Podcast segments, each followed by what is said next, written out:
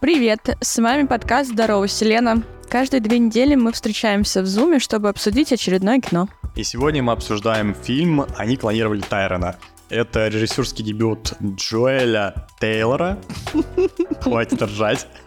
Плюс здесь он также выступил с автором сценария. А в целом, как я понимаю, это вообще его первый такой крупный дебют. До этого он снимал какие-то эпизоды сериалов. И вообще у него такая история, что он поступал в художественную школу, его туда не взяли.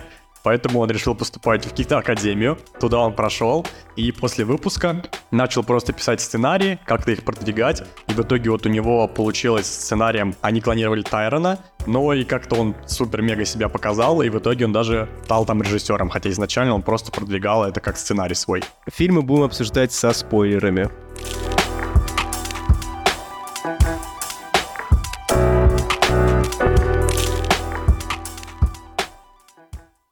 Целом я бы сказал, что это неплохое кино, но оно со своими очень явными косяками. И оно скорее не стоит того хайпа, который по поводу него у меня был, например, в ТикТоке. То есть в нем есть какие-то интересные моменты для обсуждения, из-за которых этот фильм может понравиться. Но глобально я бы сказал, что у него хватает проблем, и не то чтобы это какое-то прям must-have для просмотра кино. У меня была одна заметка про этот фильм. Я минут первые 20-30 я сидел и думал, блин, где Джо Боенко? Когда он появится? И только на минуте 20-30 я понял, что главный вот этот персонаж, он, оказывается, и есть Джо Боенко. Я его просто не узнал таким вот раскачанным и с такой прической, с грилзами. И без э, костюма э, штурмовика. Да, да, я его просто реально не узнал. Вот это было потрясающе. Все, это один момент, который в фильме меня прям зацепил. Респект за то, что подкачался. Я смотрела два раза, потому что первый раз я уснула. У меня было так хорошо спать под их речь, такую вот кочевую. Я прям вырубилась, мне было отлично. Хип-хоп сон. Да. Ладно, мне очень понравилась главная героиня, Йо-Йо. Она была очень прикольная, я не распознала в ней... Джона Боенгу. Только на 30 минуте я поняла. Да. Я не распознала в ней Капитан Рамбо. И она в Марвеле очень такая, ну, какая-то одна передачная. А здесь у нее прям гамма эмоций, это было очень круто. Я не узнала ее. Я такая, господи боже. Я согласен с Дашей, я, во-первых, тоже ее здесь не узнал, а во-вторых, когда я узнал, ну, я как бы тоже подумал про то, насколько разнопланово у нее получилось играть. То есть реально в Капитанах Марвел она такая, ну вот, как мне кажется, все-таки немножко пластиковая, а здесь она совсем по-другому. То есть здесь она выступила в такой комической роли, и это довольно прикольно у нее получилось. Мне прям понравились все эти ее ужимки, манера поведения, и на контрасте это смотрелось очень свежо. Мы просто еще с Дашей, словно пару недель до этого назад посмотрели вторых Марвелов, и когда ты после них смотришь на ее игру здесь, это прям очень сильно контрастирует когда смотрел с Аней, мы не понимали, что это как вот с убийцей. То есть ты смотришь, ну, вроде же прикольно все. Ну, и как бы персонажи прикольные, и снято вроде прикольно. Но вот реально, я понимаю, почему Даша заснула на первом просмотре. Потому что я тоже уже сидел такой, думаю, ну что-то как-то, блин. Хотя, ну реально все играют прикольно. Опять фильм, который без души. Может быть, потому что это Netflix, я не знаю. Может, они высасывают душу из кино. Есть шанс, кстати, хорошая штука про такой капитализм высасывает душу из кино. Так, ладно, дайте я прочитаю один, ну не мем, но описание ТикТока, и потом переведу. Am I the only one who spent the whole movie trying to figure out who the fuck is Siren? Was, and then at the end of the movie, he jumped out of his sleep. Yeah, that's it. Типа, единственный ли я пытался определить, кто Тайрон целый фильм, и в конце фильма мы увидели Тайрона, который проснулся и такой, the fuck происходит? Я, кстати, не поняла этот момент. Ну, то есть это типа, ну, прикольно, но не так прикольно, чтобы называть фильм. А мне, кстати, понравилось. Мне тоже понравилось, потому что это реально было прикольно, что вначале у нас не показывается название, хотя обычно всегда перед фильмом в начале оно есть. И за весь фильм я ни разу не задумывался о том, почему главного героя зовут не Тайрон, а зовут Фонтейн, хотя у тебя в названии имя Тайрон. А потом когда нам показывают в конце название, и ты, по идее, должен опять задаться вопросом, почему в названии Тайрон, хотя у меня даже в этом моменте тоже ничего не кликнуло, я просто прочитал название и пофигу, что его звали Фонтейн. И только в конце нам показывают клона, и его зовут Тайрон, и ты такой, а, точно, его же звали не Тайрон весь фильм. Это просто сделано, я уверен, ради прикола, но мне этот прикол зашел. Единственное, что мне не понравилось в названии, то, что они в названии написали, они клонировали Тайрона, тем самым как бы раскрывая фишку фильма. Потому что первые, ну вот 20-30 минут фильм так сделал, что ты условно вообще не понимаешь, что происходит. И там может быть любое развитие. Это может быть день сурка, это могут быть какие-то параллельные вселенные, не знаю, трещины в пространстве и так далее. Но поскольку у тебя в названии есть «они клонировали Тайрона», то ты понимаешь, что здесь все равно все будет именно про клонов. И вот это тупо. Надо было назвать там, не знаю, что-то странное происходит с Тайроном. И был бы такой же эффект, но, по крайней мере, ты бы не раскрывал фишку сюжета в названии этот бы в фильме никогда бы мы, например, подкаст не сняли, потому что я повелся чисто на название. Что-то не так с Тайроном было бы для меня, ну, пофиг вообще а они клонировали Тайрона, такой думаешь, ну, блин, ладно, уговорили. Поэтому, мне кажется, нельзя было это убирать. Это то, что бросалось в глаза. Я бы хотел поговорить про атмосферу, то есть вот эта смесь 80-х, 90-х, нулевых, десятых. Это было очень круто. То есть я вообще очень долго не мог понять, в какое время происходит фильм. Весь прикид и все повадочки, и в целом весь город, он такой пропитан 80-ми, но при этом куча отсылок к современности. Там ездят современные тачки, там разговаривают про 11 сентября, там знают, что такое блокчейн, и в итоге, когда у тебя все это перемешивается, ты вообще как бы не понимаешь, что происходит в этом фильме. И только потом, когда нам объясняют, что это как бы город, который искусственно изолирован, то есть ему не давали развиваться вместе с современностью, ты понимаешь, как все это получилось, и такой, о, прикольно. И вот эта атмосфера, она очень круто сделала, и мне просто очень нравилось наблюдать за этим миром.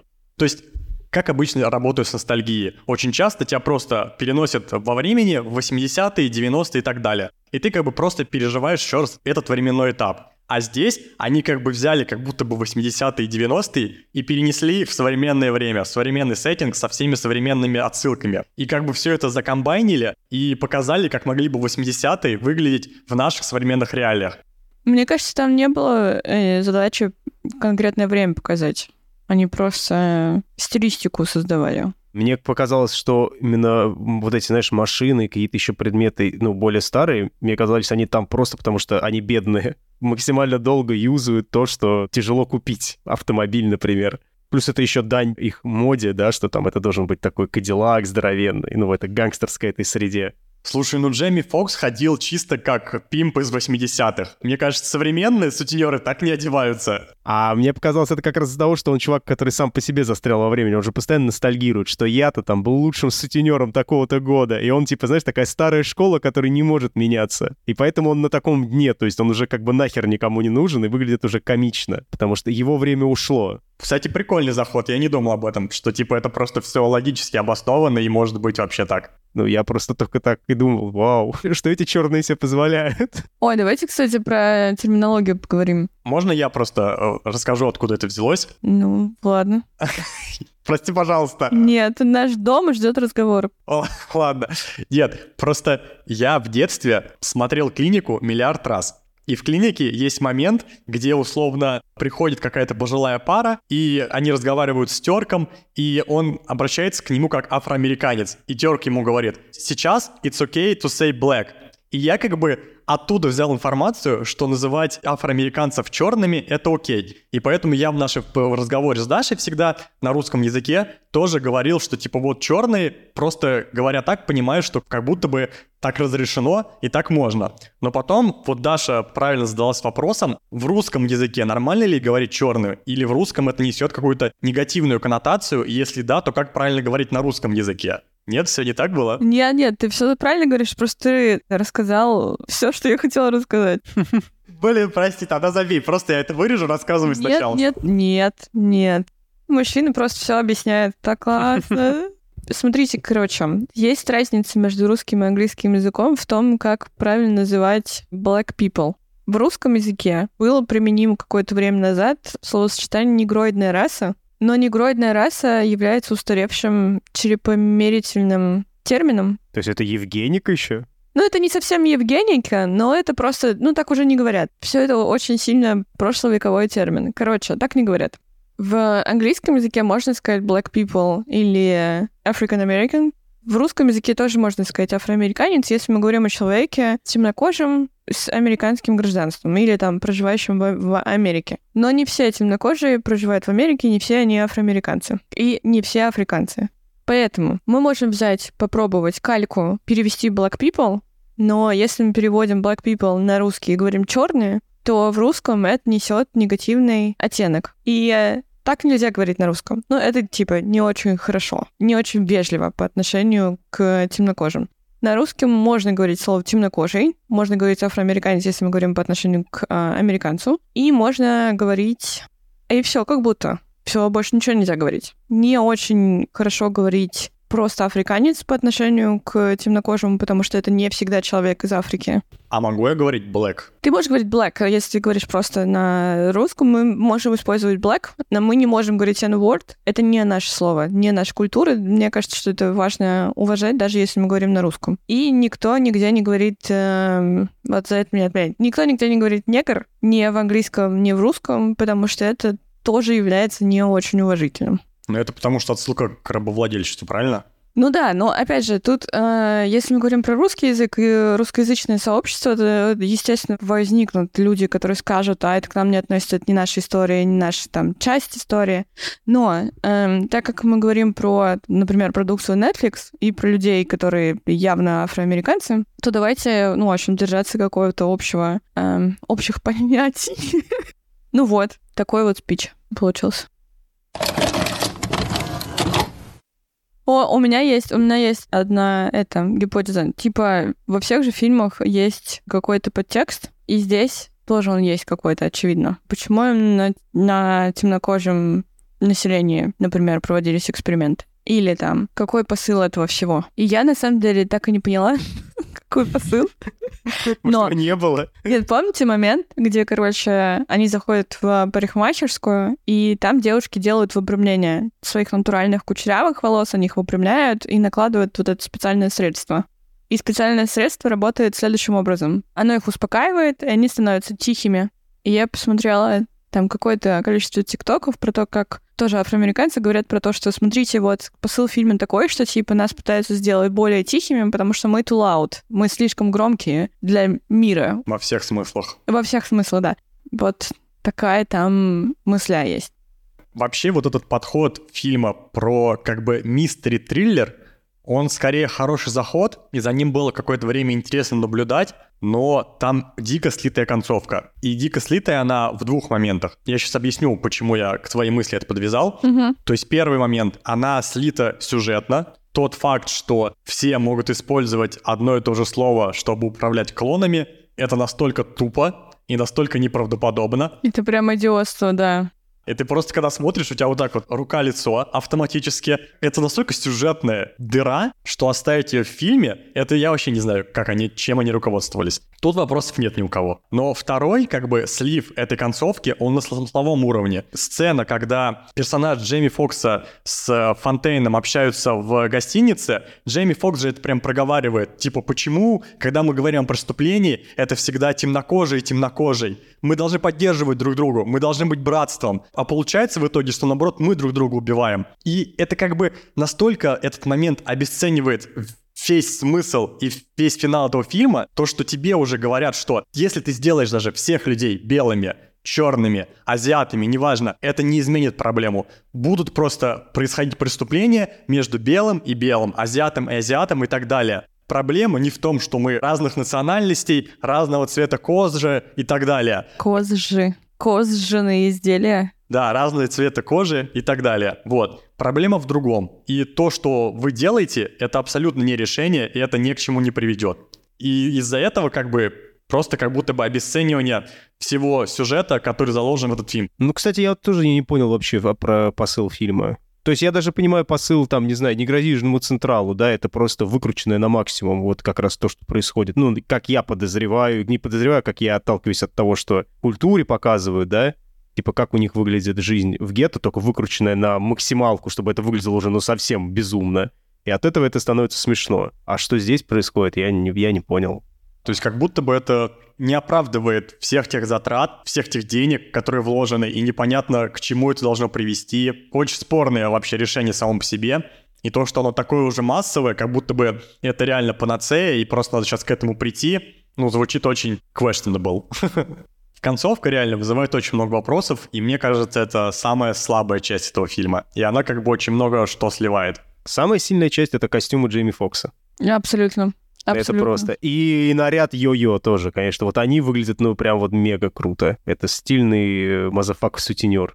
Слушай, ну вот что еще, кстати, по поводу их костюмов, я бы хотел сказать, в целом, наверное, поговорить о комедийной составляющей этого фильма. Как мне показалось, это такая комедия деталей. То есть тут не будет каких-то супер-мега геков, супер-мега ухахатываний, когда ты просто там нажимаешь на паузу и начинаешь смеяться в голос. Но тут очень много таких вот мелочей, которые просто заставляют тебя так чуть-чуть хихикать или все время смотреть с улыбкой на лице. То есть вот эти их одежды, то, как Джейми Фокс движется в этом фильме, ведется, это вообще отдельное просто считаю. Да, он и сыграл потрясающе, он реально круто очень сыграл. Ну и там куча таких мелочей, типа там чувак с вентилятором, который ходит, которому всегда жарко. Я очень смеялся, вот так именно хихикая над тем, как э, вот эти real gangsta shit мазафаки э, репетировали свое постановочное убийство, где они сидели в машине и начитывали. И там они такие, да, ты настоящий Дензел, чувак. Это было так просто уморительно. И вот таких маленьких моментов там очень много. И вот на них всех строится этот фильм. Это такая как бы нить его, которую просто она прощупывается через каждые там 2-3 минуты. Но это не какая-то прям дико ржачная комедия. И еще момент по поводу комедии, который я вообще осознал уже после просмотра. Вся вот эта история с их расследованием, ну это же чистая Скуби-Ду.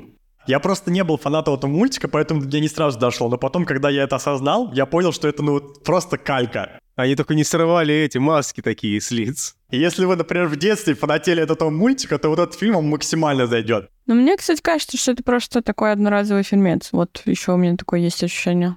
Чисто Netflix, одноразовая штука.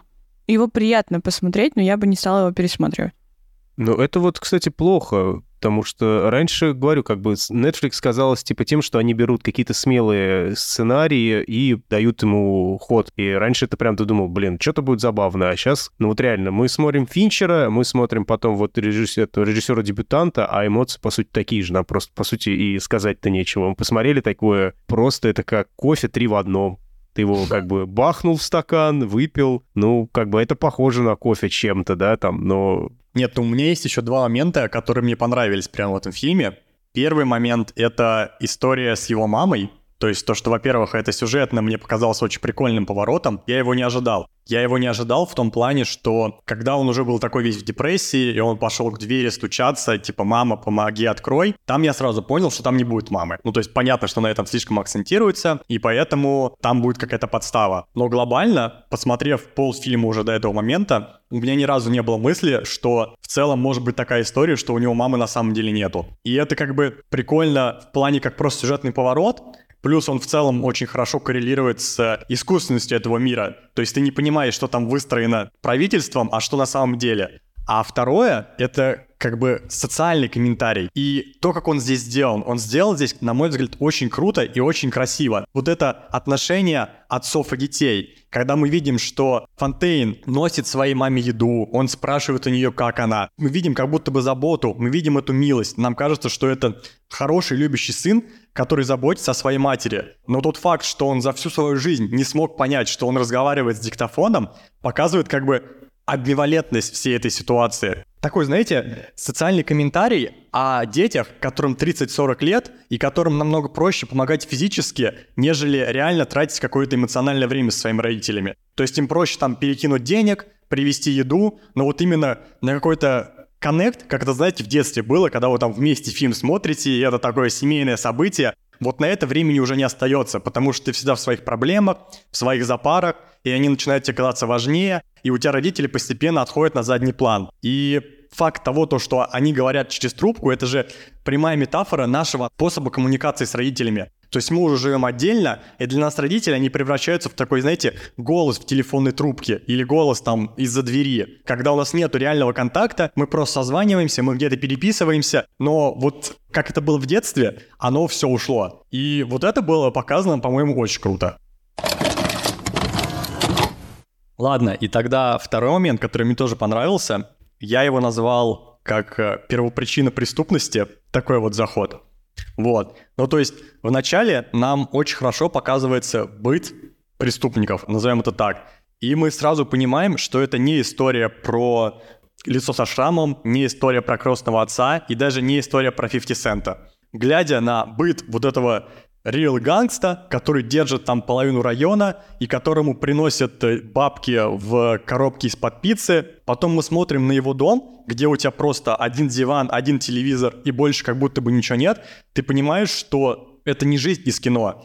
И это автоматически поднимает такой социальный комментарий. Посыл в том, что люди становятся преступниками не потому, что они ленивые или хотят быстрых денег, славы и так далее, а люди становятся преступниками, потому что это просто в их среде это единственный способ оставаться вообще на плаву. То есть это не делается ради каких-то дорогих одежд, тачек, замков, дворцов и так далее. Это просто мой способ выживать. Я не могу в этом мире, в котором я живу, по-другому. У меня нет никаких социальных лифтов, у меня нету ничего, чтобы могло меня привести вот к этой вот американской мечте, американскому благополучию легальными способами. Все, что я могу делать, это пойти, совершать преступления какие-то и за, за счет этого находить себе деньги просто для своего существования. А потом мы встречаем нашего антагониста, который, наоборот, напрямую проговаривает, что вообще-то преступники условно виноваты в том, что их район находится в таком непривлекательном состоянии. То есть другой посыл в том, что люди виноваты в том, какая у них среда, как они в ней живут. И получается, что это такой как бы уроборос, который сам себя ест, и ты уже не понимаешь, почему это происходит. Ты не понимаешь, где начало, где конец, как из этого выйти. То есть среда порождает таких людей, или это люди создают вокруг себя такую среду, в которой потом возрастает следующее поколение, которое опять же будет делать все то же самое. И все это будет идти по кругу. Мне кажется, здесь нет конкретного ответа. Это просто социологически две разные точки зрения про то, что определяет район тебя или ты район. Курица или яйцо? Угу. Ну, прикольно то, что вот тут реально не было такого, что вот есть одна точка зрения, и она правильная. То есть то, что у нас там плохое правительство, плохая социальная поддержка, поэтому у нас преступность. Или то, что у нас просто есть определенное слой общества, которые не хотят жить по-другому. Тут тебе и так, и так, и ты как бы просто начинаешь думать об этом и понимать, что нету ответа простого такого, который нам очень часто хотят преподнести как решение. Меня в этом фильме что больше всего поразило, что Фонтейн живет в очень бедном доме и сам такой явно небогатый чел. Но тачка — это что вообще за роскошество? А грилзы? Ну, добрый вечер. Мне кажется, это преступники, походу, во всех странах так любят делать. То есть именно вот такие вторичные вещи, как там машины и так далее, они должны быть помпезные, потому что ее видят. То, что на тебе одето, это видят, и то есть ты показываешь свой статус. Автомобиль, он стоит на улице, ты на нем передвигаешься на улице, его видят, ты показываешь свой статус. А то, что у тебя дома, ну это же не видят не все, то есть только те, кто к тебе приходят. И это можно как-то забить хер. То есть ты должен показать обществу, что ты мега успешен. Ну а как это можно показать? Это украшения какие-то, дорогая одежда и дорогой автомобиль. Угу а потом поехать в Балашиху в свою однушку. Это окей. Я это эксперт-криминалист. Ладно, у меня, знаете, какой есть заход, но это уже вот прям может показаться притянутым реально за уши, но просто у меня почему-то есть эта мысль, я не могу от нее отделаться. И проблема еще этой мысли в том, что мне не хватает как бы экспертизы психологии, чтобы реально понять, так это или я просто притягиваю. Я сейчас хочу поговорить про вот этом маленьком мальчике, который, помните, вначале появляется на велике и показывает ему. Вот. Нам понятно, что на это делают акцент, и понятно, что Фонтейн проецирует на него своего брата, но вот что я не могу понять, это просто сюжетный такой персонаж, или это тоже какая-то подсадная утка ученых? Почему у меня вообще появилась такая мысль? Три момента. Первый момент — ну, мы видим, что Фонтейн живет довольно хреновую жизнь, прямо скажем, и явно он как бы не может от этого кайфовать, но нельзя человека всегда держать в депрессии, он туда просто застрелится, вот. И ему нужно давать какой-то лучик света, надежды. И вот этот мальчик, он может выступать как раз таки этим лучиком. То есть, глядя на него, он будет видеть в нем какую-то надежду. И это будет давать ему стимул продолжать жить дальше, совершать свои преступления и держать район как бы условно в том состоянии, в котором нужно правительству. Второй момент — это в целом как бы такое заземление. То есть ты не можешь уже уехать из города, ты не можешь начать где-то в другом месте новую жизнь, потому что у тебя вот есть мальчик, о котором ты заботишься, который как бы здесь, и он нуждается в твоей защите.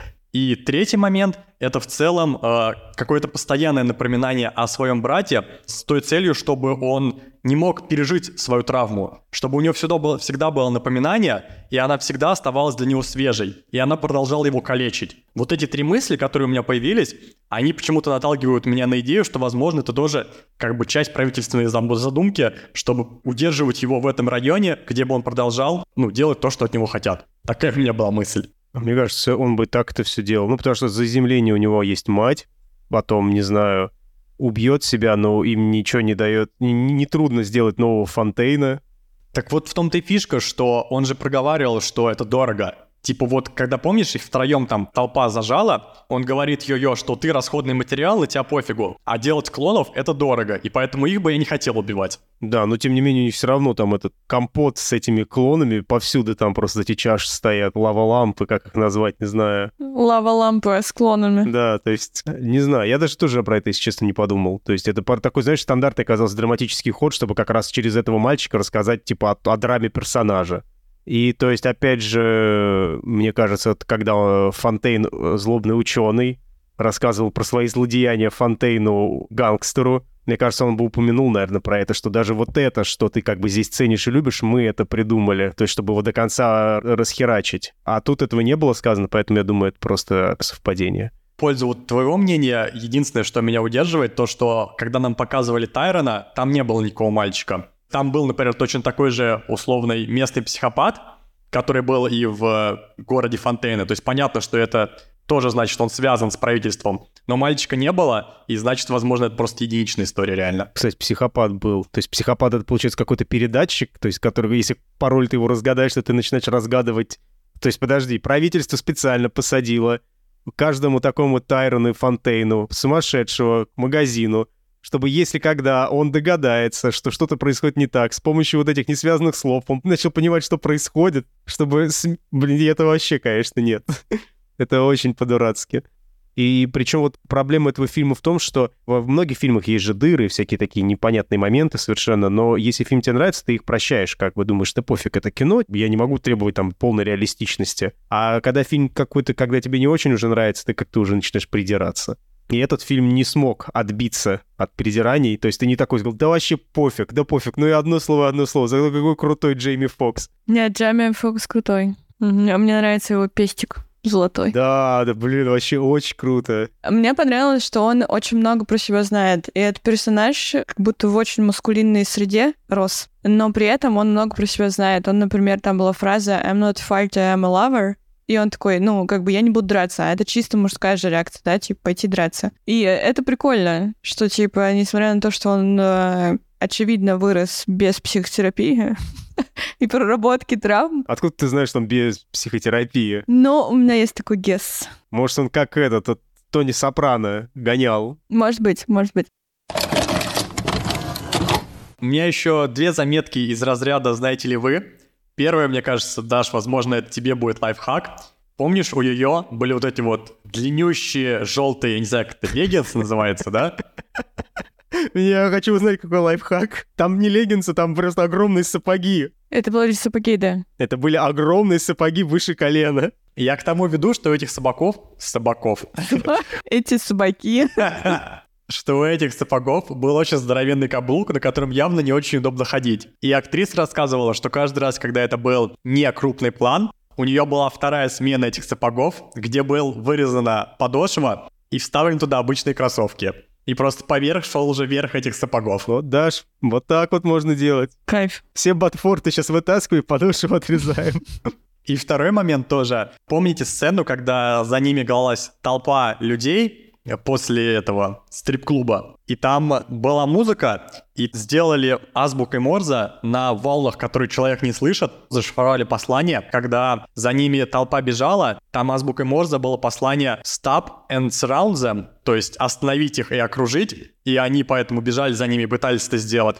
А потом, когда все уже закончилось, и типа можно было расходиться, послание азбукой Морза было carry on. Ну типа все, расход, пацаны. И они расходятся. Я думала, азбука Морзе — это вот эти точки запятые, которые простукиваются, да? А там был какой-то стук? Нет, это было сделано на частотах, которые человеческий человек не слышит. Человеческий человек. Я сказал человеческий человек? Да, ты сказал, человеческий человек не слышит. человеческое ухо не слышит. Я знаю, что в конце песню поет Эрика Баду, и она перепела специально по просьбе режиссера, чтобы там, не помню, как фраза звучит в оригинале, используется имя Тайрон, и она перепела, чтобы было, что они клонировали Тайрона. И она перезаписали и вставили это в конец э, этого, как это называется, фильма. О! Так, ну что, время для выставления оценок? Да. Да. Даша, давай. Блин, а за золотой пестик. И за хороший сон давайте пятерку.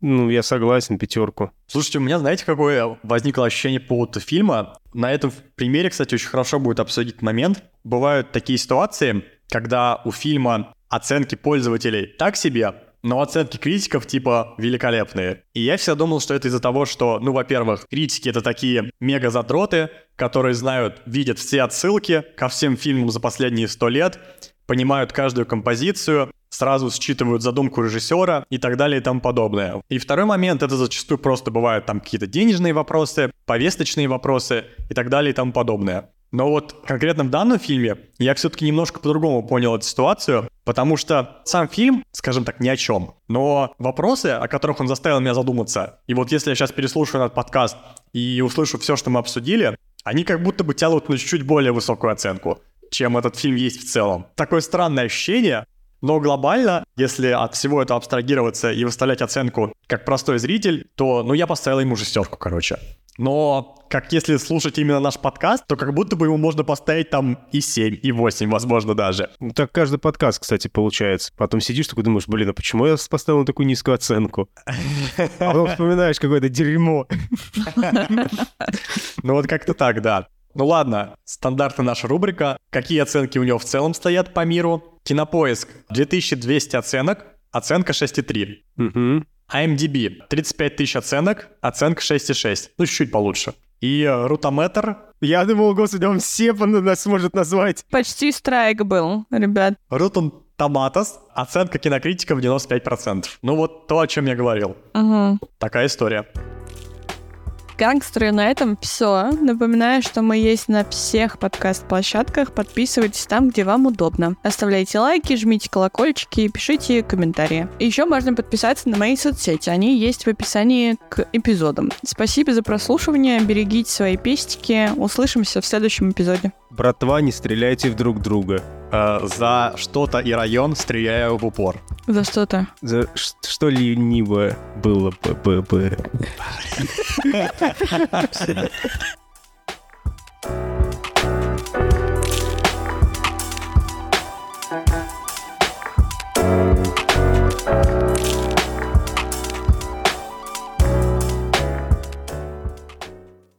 Вот если бы про него сняли про Йо-Йо короткометражку, это был бы просто разрыв. Ну да, нужно как бы историю их любви теперь показать отдельно. Блин, было бы кайфово.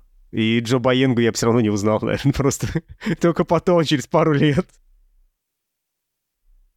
Кирилл нормально справился. Как ты думаешь, что как? Ну, у него меньше заметок, чем у Окса. Явно. Это минус. Но, возможно, дело в Финчере. Но мы еле вытащили этот подкаст, я считаю. Постоянно вытягивать из него, конечно, заметки, это тяжело несколько. Абсолютно.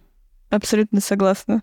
Не то, что Окс с Финчером на 30 минут. Ну вот да, ну и у Финчер, ну я не знаю. Я даже не знаю, какой любимый режиссер базово у Кирилла, поэтому просто, может, мы еще не добрались до этого. Возможно. Ну, думаю, шанс можно ему еще дать, посмотреть, что будет дальше. А прикинь, если это э, этот Геннадий Рязанов, Евгений Рязанов. Карнавальная ночь, что ли, такое.